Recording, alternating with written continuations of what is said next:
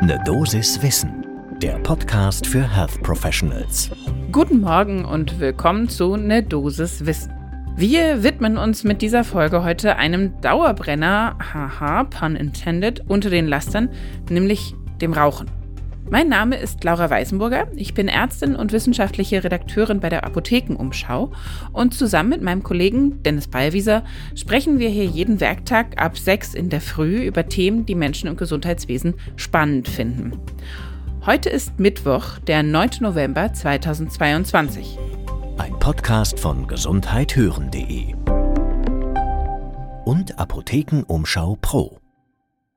Und warum widmen wir uns dem Rauchen? Es ist im Arteriosclerosis, Thrombosis and Vascular Biology Magazin eine, naja, eigentlich sind es zwei Studien erschienen, die sich speziell mit diesem Vergleich zwischen konventionellem Rauchen und den E-Zigaretten, also Verdampfern sozusagen, in Bezug auf Endothelschädigung beschäftigen. Deshalb würde ich vorschlagen, ähm, nehmt euch doch gerne ein etwas weniger schädliches Genussmittel, wie jetzt zum Beispiel Tee oder Kaffee würde sich da anbieten, und dann schauen wir uns mal die Ergebnisse genauer an.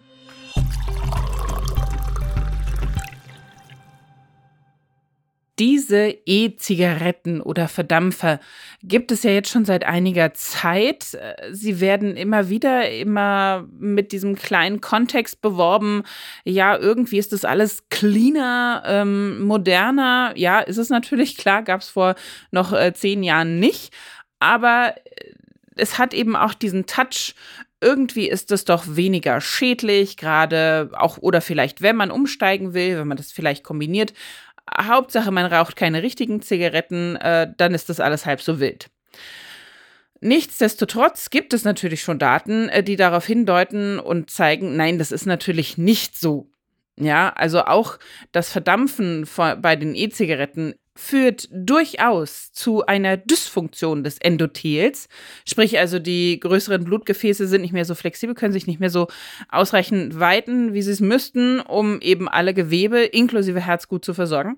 Und das kann natürlich zu den berüchtigten Herz-Kreislauf-Erkrankungen führen. Und diese These bzw. diesen Mechanismus wollte ein Team genauer anschauen. Wie gesagt, erschienen jetzt im Arteriosclerosis, Thrombosis, Vascular Biology von der American Heart Association, dem Magazin, erschienen, ähm, geleitet von Matthew Springer an der University of California in San Francisco. Und was genau haben die gemacht, die Teams? Also einmal ist es eine Humanstudie und das zweite ist eine Tierstudie. Wir werden hier mehr den Fokus auf die Humanstudie legen.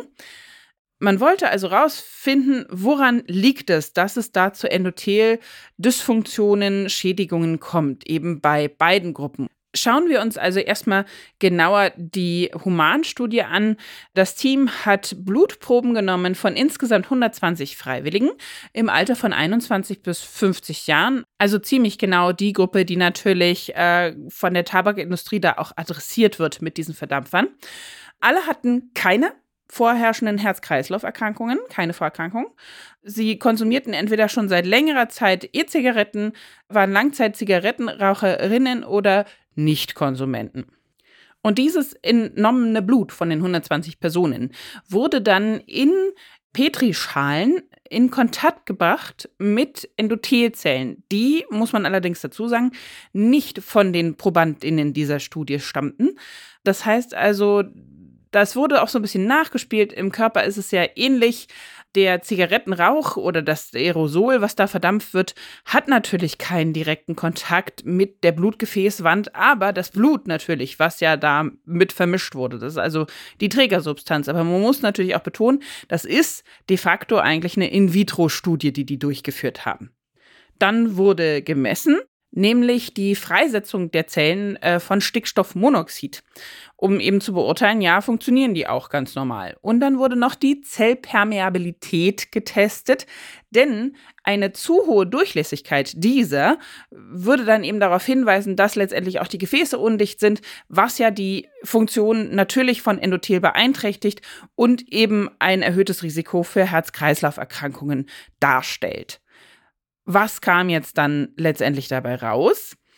Also bei den Menschen, die regelmäßig Zigaretten rauchen oder diese E-Vapes, äh, Verdampfer, wie auch immer die heißen, benutzen, wird weniger Stickstoffmonoxid freigesetzt von diesen Endothelzellen, was darauf schließen lässt oder was darauf hindeutet, dass hier die Funktion bereits eingeschränkt, beeinträchtigt ist. Außerdem kam tatsächlich raus, dass insbesondere bei denjenigen, die diese E-Zigaretten benutzen, die Durchlässigkeit der Blutgefäßzellen durchaus erhöht war. Also da schon eine Schädigung vorlag, beziehungsweise wenn die Zellen mit diesem Blut in Kontakt kamen. Das war nicht der Fall bei denjenigen, die Tabak normal rauchten oder eben gar nicht rauchten. Also da hatte, haben diejenigen, die äh, diese E-Vapes benutzen, einen Nachteil gehabt. Das deutete das Team jetzt unterschiedlich und beziehungsweise kam zu folgenden Schlüssen.